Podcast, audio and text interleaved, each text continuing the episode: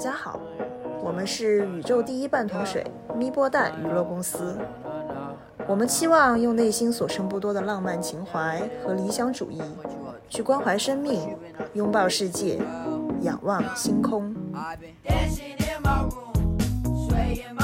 我都三十多岁了，我已经在这个行业工作了，对，我工作了这么多年了，我还有什么不敢跟别人说的？我又不是一个职场新人。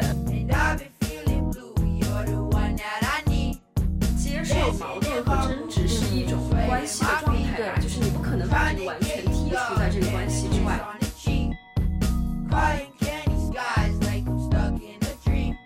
今天我们就是想和大家聊一聊，因为我们这个也是三十岁的系列嘛，就是我们三位主播呢，在前段时间都有过阶段性抑郁的经历。但是我们度过了这个阶段，回头看看，我们还是成功的和自己的负面情绪共存了。不好的情绪总是会过去的，我们也是和想和大家来分享一下我们如何和我们的负面情绪共处的一个经验吧。希望大家知道，如果你也正处于低谷的时期，你不是一个人，大家都会有这样的阶段，我们还是可以很好的处理这样的阶段。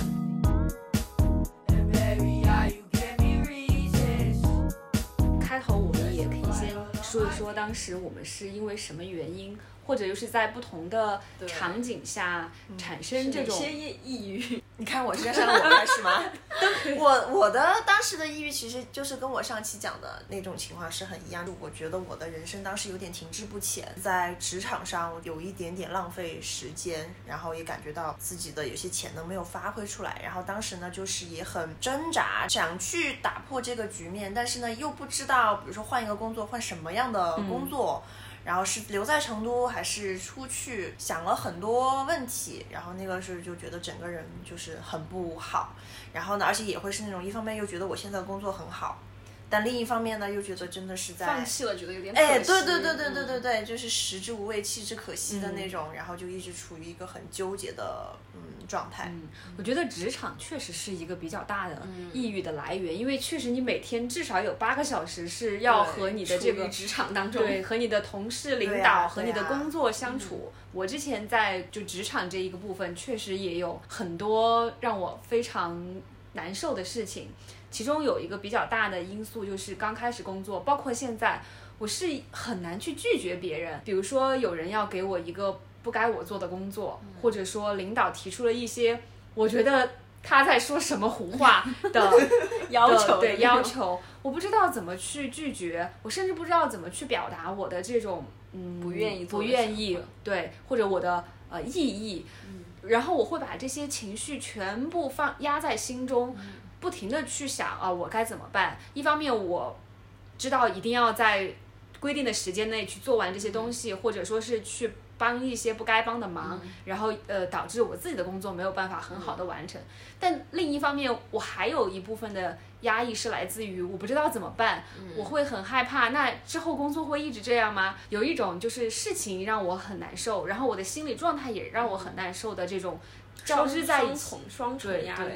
其实我也是，就是在职场上的一些问题吧，会让自己很焦虑。我之前也是觉得，因为我是在国企上班嘛，我会觉得职业上的上升空间不会很大，就是很多不仅仅是只看你的能力的一些问题。大家都知道，国企有很多其他因素 夹杂在里面。然后呢，我也是想要换行业，但是会觉得到这个年龄，你突然就是放弃比较稳定的这个岗位和。薪酬，然后你再重新去换行业的话，嗯，确实会觉得有点晚了。然后我之前就是也面试过一些呃其他的呃外企的职位啊，或者大厂的职位啊，因为跟自己之前的工作经历是完完全不相关的，确实会觉得嗯有一些力不从心，就是自己的那个能力跟你想要应聘的那个岗位也不是很匹配。然后这个也是很让我很抑郁的一个点吧，就是你想要转变，但是。呃，你很难去，都不是说你的心态上想不想转变，是你的能力上 不能匹配你想要的那个转变，真的也是很很会让自己很焦虑的。嗯，再加上我之前前几个月也是调换了一些岗位，然后让我就是突然有很多加班的时间。嗯，因为呃，我之前一直是想要把嗯自己二百分之二十的精力放在工作，不就是不是说时长。就是你的那个心力，嗯我只想放百分之二十在工作上，希望我的领导不要听到这一段。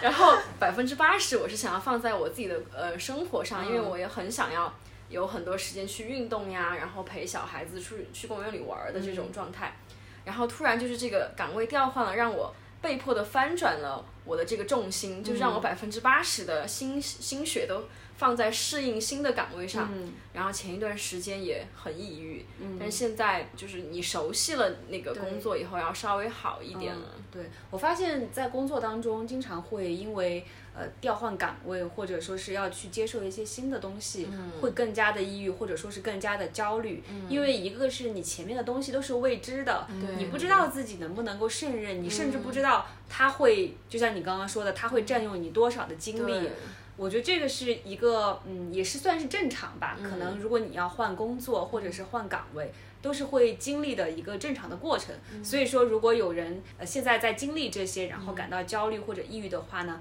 呃，其实这是正常的。过几个月，等你熟悉了，我觉得就会呃消失。我觉得这个是一方面，但是另一个方面就是在这种工作当中的这种焦虑。我以前会把它放得很大，然后会甚至影响到我的生活，这种状态就很不健康。因为我曾经一度就是在早上出门上班的时候，是想要坐在沙发上哭一场，就是有点像小朋友不想去上学的那种感觉，就现在就想摆烂了，对，想摆烂，嗯，然后，然后，嗯，或者是半夜醒来，然后一想到工作上的事情就会呃失眠。这种焦虑，嗯，一方面来自工作本身，还有就是可能自己的心态确实没有调整好。我觉得这个是非常，这个会有有一点点影响到自己的心理健康了。嗯嗯，但我觉得这个，我不知道你们曾经有这样的经历吗？蛋蛋刚刚上一期刚说过，他的工作可是对，是的。但是呢，我比较理解你说的这个东西，因为我觉得，因为我们也到三十岁了，其实人生也经历了很多东西。其实你经历的越多，你的焦虑点就会越多。对，因为很多东西其实你能对它有一个预判，你就知道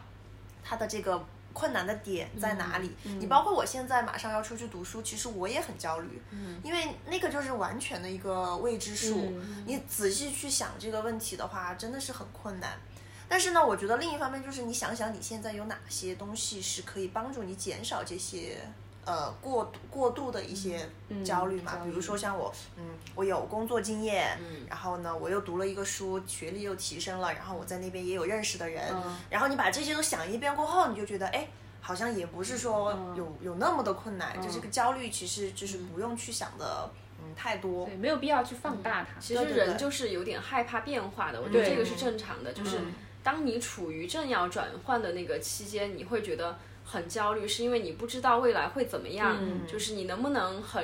很好的去适应这个变化。但是其实就像我们上一期节目跟大家说的，就是你在。嗯，不忙没有转变的时候，慢慢的去丰富自己，嗯，可能你是在变化中可以更好的去应对这些变化。对，是的，对，我觉得如果说这些焦虑是来源于自身，其实你是很容易去改变，或者说是提升自己的能力，能力去在未来遇到它的时候去更好的应对。但如果你的焦虑是来自于其他的东西，比如说就像刚刚说的职场，可能是来自于你的领导。或者来自于你的同事，你因为你无法控制他们，可能他会给你一些不合理的工作，或者你的同事想甩一些锅给你。我觉得这个时候可能真的是需要我们更勇敢的，去把自己的焦虑转化为去呃反抗，也可能不是这种很硬性的去反抗，去很去怎么怎么就是我们要学会一些很糊弄学。哦，对，因为对很更好的去糊弄吧，或者说嗯，我觉得可以适当的，不要那么认真的去对，而且我我现在也就是有时候我自己也觉得我的心态比较老实，因为我想我都三十多岁了，我已经在这个行业工作了好油条。了，我已经工作了这么多年了，我还有什么不敢跟别人说的？我又不是一个职场新人，我怕什么？就是。老板即便要来说我，同事们，我拿得出我做了什么事情，我觉得有理有据，我觉得真的不用去怕，就是真的是一定要一定要说出来。对，而且这种可能不合理的安排，我觉得真的要说出来，但他可能真的不知道你觉得这个不安安排不合理，所以就勇敢的去说出你的感受。有一个综艺，我忘了是哪一期，成年人的崩溃，嗯，就是聊到这个话题的时候，他就觉得，呃，哦，好像就是奇葩说是不是有个辩题是成年人。能不能在职场中崩溃，嗯但是我不记得是不是确就是这么准确的是这个问题哈。就是他的观点，就是因为他作为老板，他就觉得可以就是适当的崩溃，就是你的崩溃其实是沟通的一种，嗯就是如果你没有崩溃，我一直给你加一些压力，给你加一些工作，我可能觉得你真的就是可以胜任，嗯。或者我不知道你的那个底线在哪里。但是当你把你的崩溃，当然是在你很有能力的前提下哈，不是说你什么都不做，然后你就崩溃了，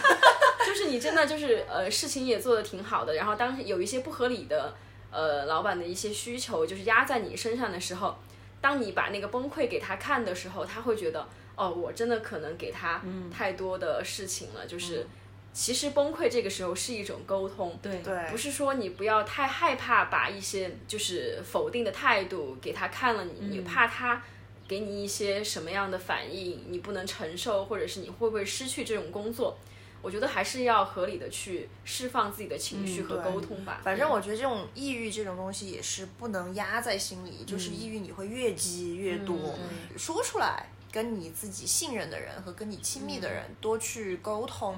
然后呢，有时候也不要想太多，因为我其实前段时间也有一点抑郁，就是我的 offer 一直拿不下来，这个你们肯定也知道。我申请很早就把申请递下递上去了，今年的这个出国留学的竞争也比较激烈，所以导致我的 offer 像本来八月份该开学。到六月份我都还没有收到，那个时候我真的是非常的郁闷，而且关键是我周围有跟我同样情况的人已经拿到了，人家机票也订好了，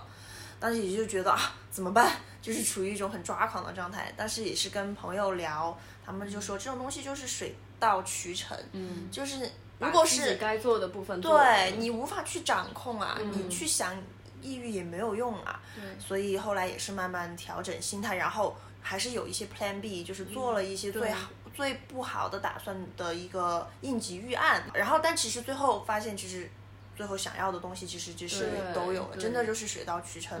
都来了。所以我觉得就是这个心态也很重要。嗯，确实是把你能掌控的部分做好，其他你不能掌控的东西真的是没有办法控制的。就像就是学校，或者说是像你职场，你的老板、你同事、你的和你工作的伙伴，然后我就踏出办公室的那一瞬间，我就有时候会给自己说，好了，今天的工就打到这里，然后就再也不要有任何的工作的事情在我的脑海里，就有可能有时候你真的还是会呃时不时的想到啊这件事情我还没有做好，哎这个人的邮件我该怎么回，就是会有这种没有完结的工作上的事。但是我会主动的，就是把它踢出脑海。我觉得啊，好了，不要想了，因为可能也是打了这么多年工了，确实没有必要再像刚开始的那个时候，呃，有点控制不住自己的这种打工的激动心情，随时都在可能会很在意领导对自己的看法呀、评价呀。对。但是我觉得我们现在应该也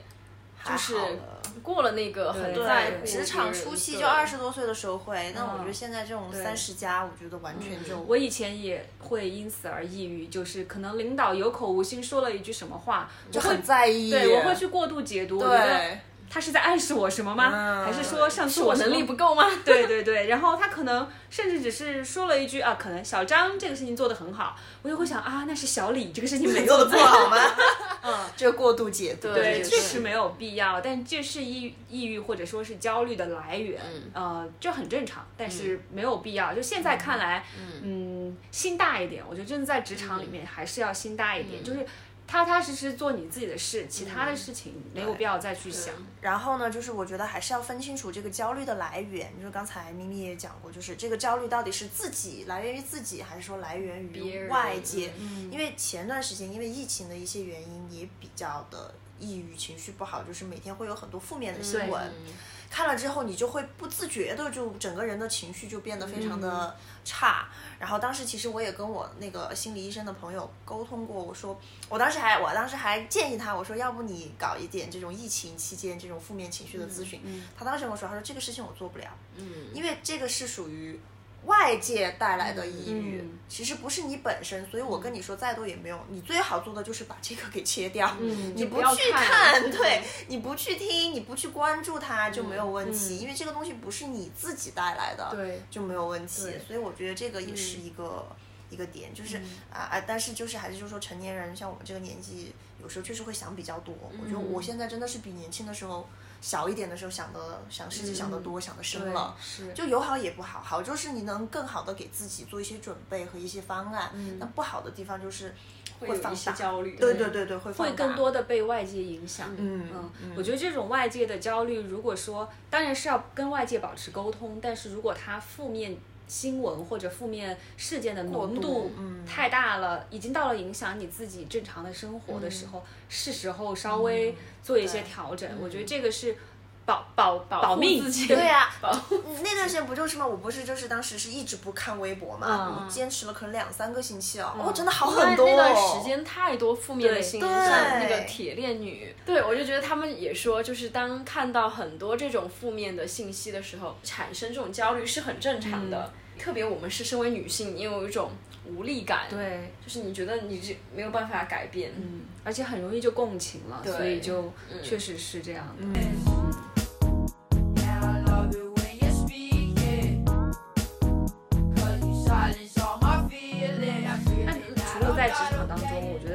呃生活当中也有很多的焦虑，但我现在慢慢学会的就是去调整吧。比如说你和身边的人的一些关系，就是你要去接受它没有完美的呃生活。因为可能在以前的人生当中，我想追求的是一种梦想中的生活，但是发现是有差距的，不管是你的呃大环境、小环境，还是说你和身边的人的关系的融洽程度，我觉得都会很理想化，就觉得一定要达到我的一个要求。其实这个是我自自己的有点抑郁的来执念，对，有点执念，就是可能有一些东西不如我的愿，那我就会有点钻牛角尖，我甚至想要去让他们都变成我想要的样子。但是现在想来，其实我没有办法控制这些东西，太无力了。嗯，这种无力感其实带给了我很多焦虑。但是却又是真的没有办法改变的，所以最好的真的只能接纳它。嗯对，然后我之前也是觉得抑郁的，除了职场嘛，另外一个来源就是你跟身边的家人、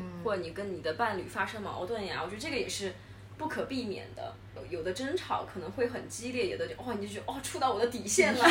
就觉得触到我要断绝这些来往，就是那个阶段过了，就是其实你会觉得这也是一种沟通，嗯，但是确实有的关系就是你要接受，不是所有的关系都是可以持续和。嗯，怎么说呢？会很好的建立的，就是有一些你就把它给屏蔽掉 就好了。那蛋蛋有什么生活上的呀？生活上真的没有什么，就是爸妈关系相处的也很融洽，然后周围的朋友也不错，对，对所以我就说我是不是温水煮青蛙本 本蛙，好吧？我的焦虑来源全部都是来自于就是发展这一块儿，嗯到了一个三十岁的一个瓶颈阶段。目前生活的重心也是在这个部分。是的，是的，是的。然后可能也是因为我生活方面比较顺，所以就是更多的精力会在就是注重于自我发展，嗯、呃、这一块儿。但这块儿解决焦虑其实也很简单，就是动起来，嗯，对就是要做出改变。对，是的。之前我看圆桌派，然后周轶君就有说，其实焦虑的反义词是具体，就是如果你想要缓解你的焦虑，就是去做具体的事情。因为我真我真的发现，在很多次我很焦虑一件事情的时候。那个点是我没有做这件事情之前，我想了很多困难，然后我觉得这个可能也不行，那个也不行。但是，一旦当你开始去做，去去具体到这件事情本身的时候，这个焦虑真的就缓解了，因为你不去做的时候，它的进度就是零。当你开始做，哪怕你踏出第一步，那就是百分之一。我觉得只要是这个东西它运行起来了，就就会减少很多的焦虑，包括可能生活当中，就刚刚波波说的这些人际关系，可能你就一直停在这儿，卡在这儿。可能你心里不爽，但是你不去沟通，那他也是你，他他让你焦虑，让你抑郁。但是如果你一旦开始去沟通，那这个事情就是往前推进的。我觉得，呃，往好的方向走吧，能够沟通的很顺利，然后把这个关系变得很缓和，或者是很好，那肯定是最好的状态。但是如果不能的话，那又怎样呢？那，就我算了先要接受矛盾和争执是一种关系的状态吧，对就是你不可能把这个完全剔除在这个关系之外。当你接受了这个状态以后，然后你再去处理它，就是你动起来的一个方式吧。对对，嗯有时候这种卡在中间，其实是最让人不舒服的。就要么嗯，说的说的极端一点，就是如果真的关系不行，处不下去，可能有些伴侣就先试试不处。对就不处，那就分开或者怎么样。但是这种拖着其实是就很很内耗，会让嗯你整个人状态很不好。嗯然后我发现，其实，在生活当中，还是要以自己的体验，呃，嗯就内心的这种感受为主。因为很多时候，可能一些关系是不是真的就是我们之前说的那种有毒的关系，其实是你自己心里最清楚的。嗯就如果他真的让你很不舒服，我觉得有必要去跳出那个关系脱离出来。对对对，有必要脱离出来去看一看，一定要以自己的心理健康为主，不要一直的去妥协、去压抑，然后最终让自己的呃身心都很不健康。我觉得这是最可怕的。但可能现在大家，因为我们一直宣扬着一种呃包容、接纳这种美德，然后互相理解。但是如果是自己一味的去退让、去包容，呃，忽略了自己的体验，我觉得这个其实真的是不好的一种状态。对，就你说到这里，我就想到之前就是有很多，比如说有一些女生可能正处于家暴的阶段呀，就是很多人说哦，我为了小孩，我不愿意去离婚，或者我为了什么而就是没有办法脱离这段关系。我觉得这个还是要自己怎么说呢？相信自己一点吧。就是可能是因为一些，嗯、觉得自己是不是独立出来就没有办法，呃，更好的生活呀，或者是因为小孩的什么问题。我觉得其实如果你你自己处于一个很抑郁、长期的处在这种状态里，你是没有办法跟小朋友提供一个很好的成长的环境跟陪伴的。就是可能你觉得你在陪他，但是你的那个负面情绪，我觉得是很难。呃，容易被传导对对对，嗯我就觉得，如果我和我的伴侣正在处于一个争执、嗯争吵的那个阶段，就那几天，我觉得小朋友是他再小也能感感受到你的负面的那个情绪。嗯对我觉得那个影响，其实如果是我不是说你一旦遇到争执就一定要赶紧就什么脱离这段关系，嗯是如果你真的发现自己长期的处在一个不健康的关系里，比如说一年两年，你觉得你没有能力去维护这段关系，或者是让它变得更好，让自己的情绪变得很健康的情况下，真的要考，就是很勇敢的考虑，是不是可以脱离这段关系一段时间。对，因为毕竟情绪其实真的会影响到身体，对，还是要以自己的健康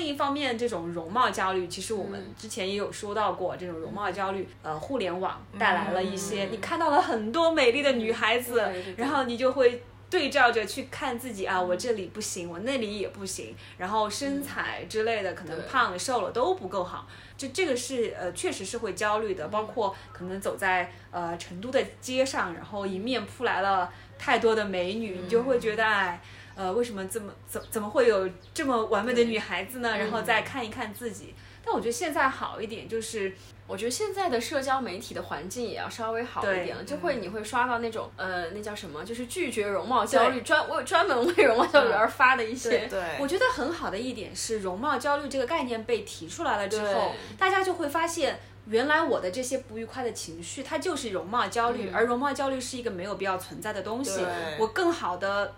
把自己的这个症状吧，就是。就是发发现出来了，然后去解决它。我觉得这个还、这个还挺好的，因为以前我们都不知道我的这种感觉，它就叫做容貌焦虑。现在，比如说像维密的秀取消了，对吧？嗯就是可能也是因为大家提出了这个政治非常不正确的一点，对然后他也就是想要是然后还有我们很喜欢，比如说 Lululemon 的这个品牌，它的一些模特儿也不仅仅是瘦的，对瘦的，它包括一些，它就真的就是覆盖面很广的，就是一些呃残疾人啊、胖一点的人群啊，就是都可以作为它的模特儿。这个方面，可能一些比较有意识的一些公司也开始做这方面的一些尝试和努力了吧？对。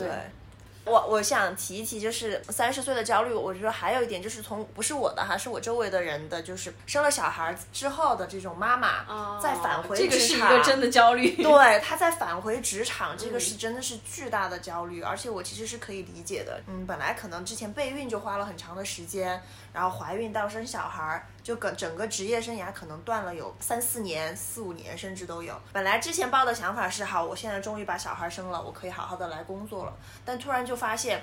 耽误的这几年时间的时候，整个大环境在飞速的变化，竞争力非常激烈。那个时候他就发现自己跟这些嗯年轻的这些人比起来，就是少少了很多的这种竞争力，对跟自己的这个期待产生了一个反差，对就产生了这样的一个焦虑，这是一个点哈。另外的话还还有一个也是生了小孩之后，特别是生了两个小孩之后，因为刚刚说到容貌焦虑了嘛，就是突然他也开始觉得对自己的外貌和身材。产生了焦虑，因为已经生了两个小孩了，然后也会经常跟我讲啊，想去这里做一下医美，那里提一下。但是站在我的角度，我就觉得你反正已经结婚生了小孩，而且你不是说好像很糟糕的那个样子，就没有必要说要靠医美去修个下巴、提升一下。嗯。那后来我一想呢，就是反正他开心吧，嗯。如果这件事情真的能让他开心，觉得我做了这个医美，我就 OK 了。更自信了。对，那我觉得其实也 OK，、嗯所以我也不会跟他说哦，你不要这样，就是开心就好。对，是这两个，我觉得是三十岁，特别是生了小孩的妈妈，嗯，我觉得是最大他是在的焦虑。处理他，可能他就是用这个方法比较快的可以处理他的焦虑，就是也可，对，但是就是不要持续的去焦虑吧，就是比如说哈，因为我也是一个嗯妈妈，职场妈妈，嗯，就是我觉得第一点就是你刚刚说职场这一点，就是，呃，如果他发现了，我觉得确实有这个问，这是一个现实存在的问题，就是可能你重返职场以后。发现年轻人都很厉害，就是不要说他重返职场了，我觉得就是我一直在职场里，我也发现年轻人很厉害。就是你发现了这个问题以后，你要首先要接受它，焦虑是一方面，那你要为你的焦虑做些什么？嗯可能你是不是学习一些新的技能？就是因为这个就是现实存在的问题，你只能去解决它，嗯可以让自己有一段焦虑的时间，但是就是为自己做一些努力吧。对，你不做还能怎么办呢？其实就是面对这些负面的情绪，有时候你不去解决它，或者说是你不去解决这个让你抑郁或者焦虑的事情，你还能怎么办呢？因为你不去做点儿什么，它就一直在那儿。但我很同意，就是刚刚波波说的，你首先是要去接纳它，因为抑郁这种情绪或者焦虑这种情绪。它就是人非常正常的一个情绪，你不能要求你每一天只是快乐，只是平静，只是兴奋，它就是一个正常的情绪，你要平等的看待他们。那首先你去接纳，然后你知道，好的，我最近情绪上有一些分析好问题在哪里。对，然后再去解决让你产生，或者说你先去找到是什么事情让你焦虑了，让你抑郁了，然后再去着手于这些事情，而不是一味的想啊，我好抑郁，我要赶掉抑郁，赶开抑郁，我要把这个抑郁情绪消消灭掉，有可能你就会要更加的，陷在自己的情绪。对对对嗯对，而是去做一些事情。嗯，说到这个也是我很同意，因为也是同样的，就是那位就是生了两个 小孩的朋友，他说他当时其实是有一点点产后抑郁的，嗯然后呢，当时呢就是她的老公可能处理的就不太好，她老公就会跟她讲，你为什么会抑郁啊？你生活又好，又不需要你操心，孩子也是保姆在带。也要帮助她去接对对，然后其实你他说了这些话之后，我我朋友更抑郁了。对，就是觉得第一，老公不理解她的情绪；嗯第二呢，她也会去想，哎，是哦，我生活这么好，我为什么会抑郁？但是那个情绪她又控制不了。嗯，面对这些负面情绪，我觉得真的是除了自己要付出一些努力，嗯身边的人，包括整个社会吧，我觉得都要更加的去特别理是解。刚刚蛋蛋提到，就是对于比如说妈妈刚刚呃生完小孩，我觉得现在确实有很多女生，包括我刚生完小孩那段时间，你不可能很快的。就是像明星一样啊，哇！你断奶时间非常早，然后你就很快的开始运动，嗯，其实是很难做到的。对，嗯，除了妈妈自己要接受这一点，就是也希望社会可以对男性多一点这方面的教育。嗯，就是不要，因为我觉得有一些好像女明星就稍微肚子大一点，然后这个媒体的环境啊，或者其他的那个评论，对，她是不是怀孕了，她是不是胖了，就是嗯很多这种就是对别人身材的关注或者是评价吧，嗯就是妈妈刚生完小孩，为什么她会这么在意？就是是她自己真的在意自己的身材，还是她更在意外界的对她的的评论？嗯对，嗯，我觉得这个是大家，就是我不知道是公众需要被教育吗？还是这公众需要，我觉得公众需要被教育，但是呢，我又同时觉得你要想完全没有这方面的压力是不可能的，所以自己的想法也要对，我觉得要能调节。对，你要可以调，就是一方面是希望，嗯、大众不要太去。我我觉得很多，特别是男性吧，对女女性的要求是很高的。啊，真的，我这里要举一个例子，一个很好笑的例子，就是啊、我也有一个女性朋友，她可能就是属于，她长得其实很好看的，但她可能就是属于下半身就是腿哈，就是稍微比较就是健硕一点。然后有一次我们出去玩，就遇到了一个一个男生，另外一个男生朋友，他就直接跟我的那个朋友说，他说，他说你应该练一下你的下肢哦。就是你下肢有点壮哦，他就会说这种话。然后我朋友回他说：“是啊，可以一脚踢死你。”我当时就好想给他鼓掌哦。对，我觉得有的男生就是，嗯，很爱指点别人的对，就是我就觉得，第一是你自己是一个很 fit 的人吗？对你就啊去评价别人，嗯，而且就算你很 fit，你也没有就是立场去要求别人要达到对一个然后我觉得我朋友做的比较好的就是他没有受他这句话的影响而持续，对，哎，我真的要觉得要的，自己强大一点，对他就会直接反击。对，嗯。其实我真的觉得评价别人身材，特别是呃不是开玩笑的那种，而是真正的你在 judge 别人的身材的时候。我我觉得这个非常的不可理喻，我、我知道现在不可能说很快的环境就变成大家都能够意识到这是一件不对的事情，但我真的很希望有一天，在这种一个人说评价别人身材的话的时候，他能知道说这些话就像说脏话一样，是非常不体面，然后不正确的事情。你我们没有办法阻止你去评价别人的身材，但是你自己要知道，你说的这些话就像脏话一样，很不堪入耳。真的希望就是真的很多人都没有这个 sense 吧，对就是觉得对对我可以随意的评价嗯。我觉得这个，希望我们全世界人类可以共同进步。嗯。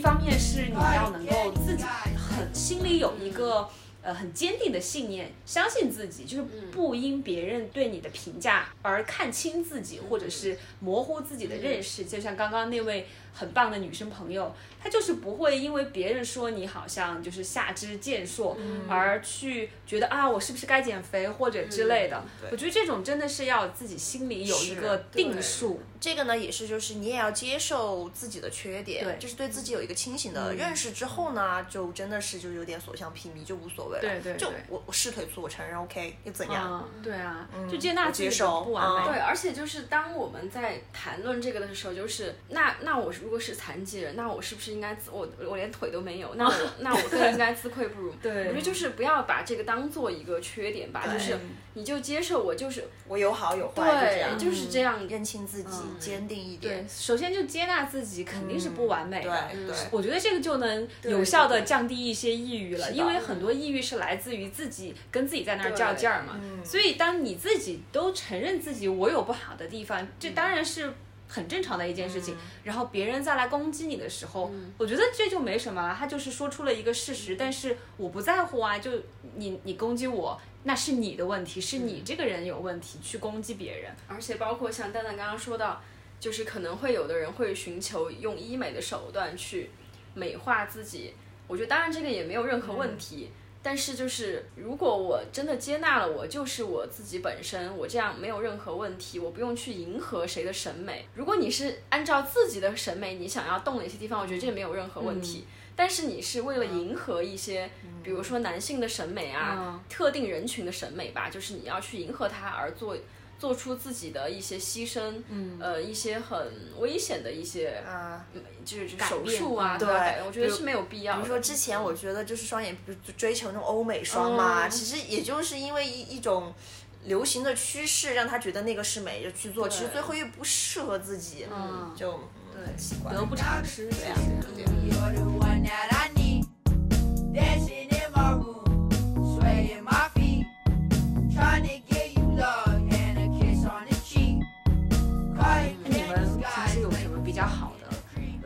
消解自己抑郁或者焦虑情绪的方法吗？我觉得倾诉很重要。嗯我如果我有任何我觉得我解决不了的问题，我首先会跟我的父母沟通，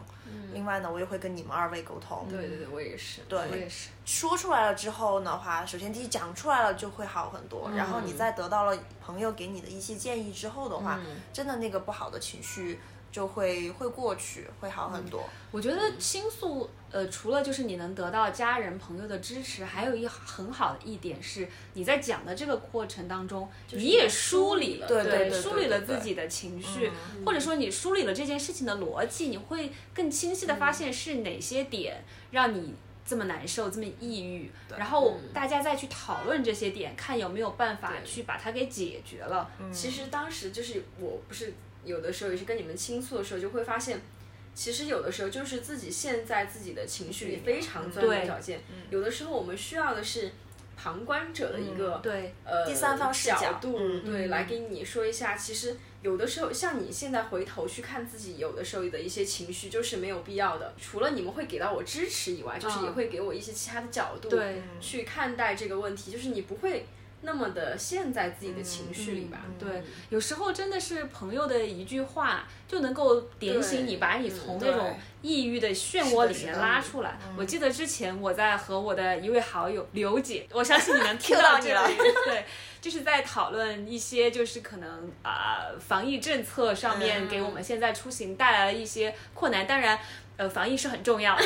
呃，然后刘姐当时就是开玩笑的跟我说，她说，她说你怎么还追求十全十美呢？你连找对象你都不能要求完美，你还对这种大政方针要求这么高？我觉得她是就是因为真的天津人很皮，其实就是一句话就把你的那情绪化解对，了。其实当时我是在一一个比较 emo 的情况下，但是刘姐这一句话就既好笑，但是又有很深厚的道理，一下就把我拉出来，就知道真的没有十全十美，你不能既要又要还要，所以就是接纳这些不完美的地方，所以真的跟跟朋友沟通很重要。我觉得可能有的朋友吧会觉得。暴露我自己的脆弱，或者暴露我的一些呃焦虑，会不会别人觉得我很矫情？我觉得没有这种没有这种必要去顾虑这些。这种就是又是在在乎别的看法。对啊对对，就是你信信任的朋友和家人，永远都是你最最坚强的后盾。是，我觉得这个也是，就是我其实不太推荐，就是你跟很多朋友说这个事情，对，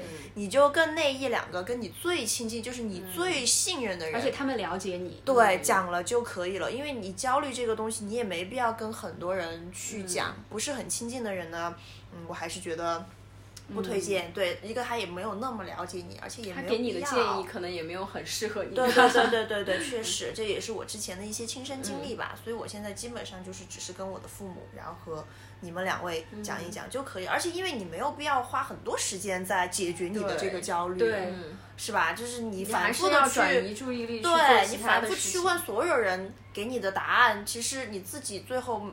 还是得不到你想要的。最亲近的朋友就。所以我们刚刚说到这个，就是除了就是跟嗯朋友和家人倾诉以外，我觉得我很重要的一个点也是，就是转移你的注意力，就是你可以去做一些运动也好啊，或者其他的事情。就是你先把这个情绪和这个事情先放下，嗯然后你去关注一些其他的事情。其实你就是把自己放在一个旁观者的角度了。当你回头来看的时候，可能会有一些新的视角吧。对，我觉得也是，我觉得就是忙起来也很重要。我发现嗯我之前有段时间的那些抑郁。全部来自于我觉得我太闲了，嗯就是你就会有很多这种空闲的时间去到脑子里想很多。但你一旦忙起来了，比如说工作也好，学习也好，你根本没有那么多时间去抑郁，你知道吧？去东想西想。对，所以我觉得让自己忙起来很重要，嗯去运动。然后另外呢，我觉得读书其实也是一个很好的一个解决方案。一个呢是你了解的知识越多，其实你的焦虑来源就越少，因为你很多东西你就可以立马的去判断出来，会不会它就是一个焦虑的情绪。对对对，对然后呢也是嗯充实自自己了之后的话，嗯也会好一些。我觉得读书很像，就是跟你很值得信任的家人朋友交流，因为有时候我的抑郁会来自于我觉得这个事情我这么焦虑。啊，是不是我很不正常或者什么的？嗯但你听到你的家人朋友说，哎，我我之前也很焦虑，就会突然很释怀，觉得哇，全人类都有呢。对如果你在书或者是一些呃文章里面看到哇，古往今来，古今中外大家都一样，正常啊、你就发现这是人类，就比如说像生老病死这些之类的，嗯你发现人类无法抗拒，突然就很释怀，觉得啊。对啊，就是没有人逃得掉，那没有必要再去为他焦虑，嗯就是格局打开，嗯你就会发现，哎，好很多。对对，啊你们有没有推荐的一些书籍或者心理学的一些可以疏解这种焦虑的内容我？之前就是有跟你们说过，我去上了那个暂停实验室的正念课程。嗯，它是一个，哎，这个好像广告啊，其实我们不是啊，是我自己去 上的。所以你已经上完了，上完了，嗯嗯，我觉得它真的还挺有用的，因为它每天会让你可能有个十多分钟的时间去专注于你的呼吸，就像呃波波刚刚说的，把你的焦虑的情绪放一放，嗯，这种焦虑或者这种负面的情绪，它没有办法。一下子就消散，但是你把它放下来，你尊重它，你让它就在那个地方，但是你不跟它去较劲儿，不跟它去死磕，你就专注于你的呼吸或者专注于你自己的事情，其实真的是一个站在另一个视角去看待自己和你自己的呃负面情绪的一个很好的体验。然后它里面的这些课程每天会给你讲一些如何跟自己的情绪，不管是呃抑郁还是焦虑还是各种负面情绪，呃去更好的相处。我觉得这个还是挺有必要的。呃，我觉得这像像这些正念课程，包括冥想吧，我觉得也算是一种。其实现在很多呃 App 里面都是有的。我觉得如果大家有这种心心里没有办法静下来的时候呢，可以去尝试一下，看看会不会更有帮助。嗯。